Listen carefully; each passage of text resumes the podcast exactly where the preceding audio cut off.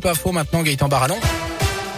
Bonjour. Bonjour Jérôme, bonjour à tous. À la une, ils ont finalement obtenu gain de cause. 72 ex-salariés de l'entreprise Chenet et Fils à Saint-Jumalmont, Haute-Loire, ont vu leur licenciement économique annulé. Décision du Conseil des prud'hommes du Puy-en-Velay, qui estime que chacun de ces licenciements est, je cite, sans cause réelle et sérieuse. Il dénonce notamment des manquements dans l'application des mesures de reclassement au sein de l'ex numéro 1 de la fabrication de rubans élastiques. Résultat de deux ans de procédure après la liquidation judiciaire du fabricant de rubans. C'était dans décembre 2018. Euh, Dans l'actu, également, un motard placé en garde à vue est accusé d'avoir percuté volontairement un CRS qui est blessé une jambe pour échapper à un contrôle hier au marché de Firmini. Sans casque, il a ensuite terminé sa course contre une voiture. Il a pris la fuite à pied, laissant sur euh, place la moto trial et un sac avec du cannabis.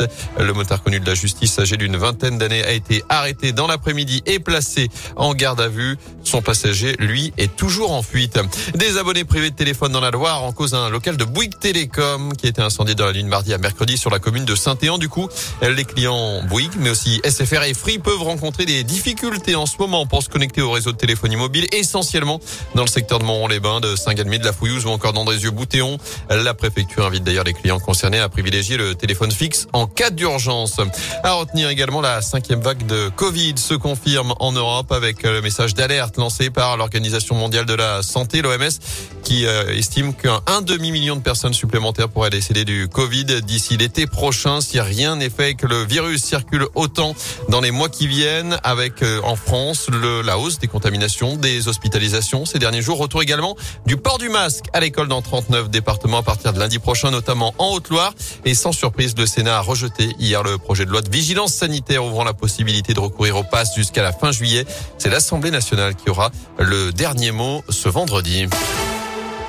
On passe au foot avec un petit derby pour un grand déclic. Dernier préparatif à l'Etra ce vendredi. Après-demain, la SS affrontera le Clermont Foot avec un objectif, le même depuis six mois maintenant.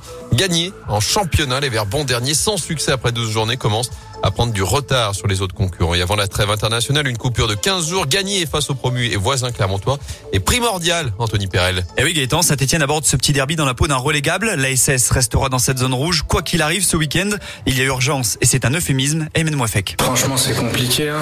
même si on va dire qu'on se procure des occasions. Bah, les résultats, ils sont pas ce qu'on attend. En ce moment, on est en quête de résultats, de points. Donc, même si on joue bien, euh, maintenant, il faut gagner, il faut prendre des points. Donc, ok, on, on joue avec le cœur, c'est bien on se laisse pas faire, mais, euh, mais voilà, maintenant faut sortir de, de, la zone rouge. Et ce sera sans l'appui des supporters dimanche, un avantage pour les Auvergnats, possible pour l'ancien joueur du Puy Foot aujourd'hui à Clermont, Jim Alevina. nous on est monté euh, dans ces conditions hein, de huis clos, donc euh, voilà, on s'entend mieux sur le terrain, même si voilà, nous on a envie de vivre des, des ambiances comme en a Ligue 1. Après voilà, c'est très important contre voilà, un concurrent direct, enfin, ils sont un peu mal en début de saison, donc voilà, faut absolument relever la tête pour voilà, continuer à grappiller des points et pour notre objectif maintien. Un objectif objectif désormais commun aux deux clubs. Oui, c'est Clermont, c'est donc dimanche 15h à Geoffroy Guichard. Ce sera d'ailleurs à huis clos. Les supporters ont tout de même prévu de se rassembler à 13h30 sur le parking du Zénith pour marquer leur mécontentement face à la situation actuelle. Par ailleurs, la vente du club s'accélère pendant ce temps-là. En tout cas, les offres de rachat de l'SS sont attendues d'ici lundi soir au plus tard. C'est ce que dit le journal de l'équipe. Le, le, cabinet d'audit KPMG chargé de la vente aurait reçu près de 170 offres. Seules quelques-unes ont été jugées suffisamment concrètes et sérieuses. Elles seraient comprises entre 12 et 20 millions d'euros à faire à suivre.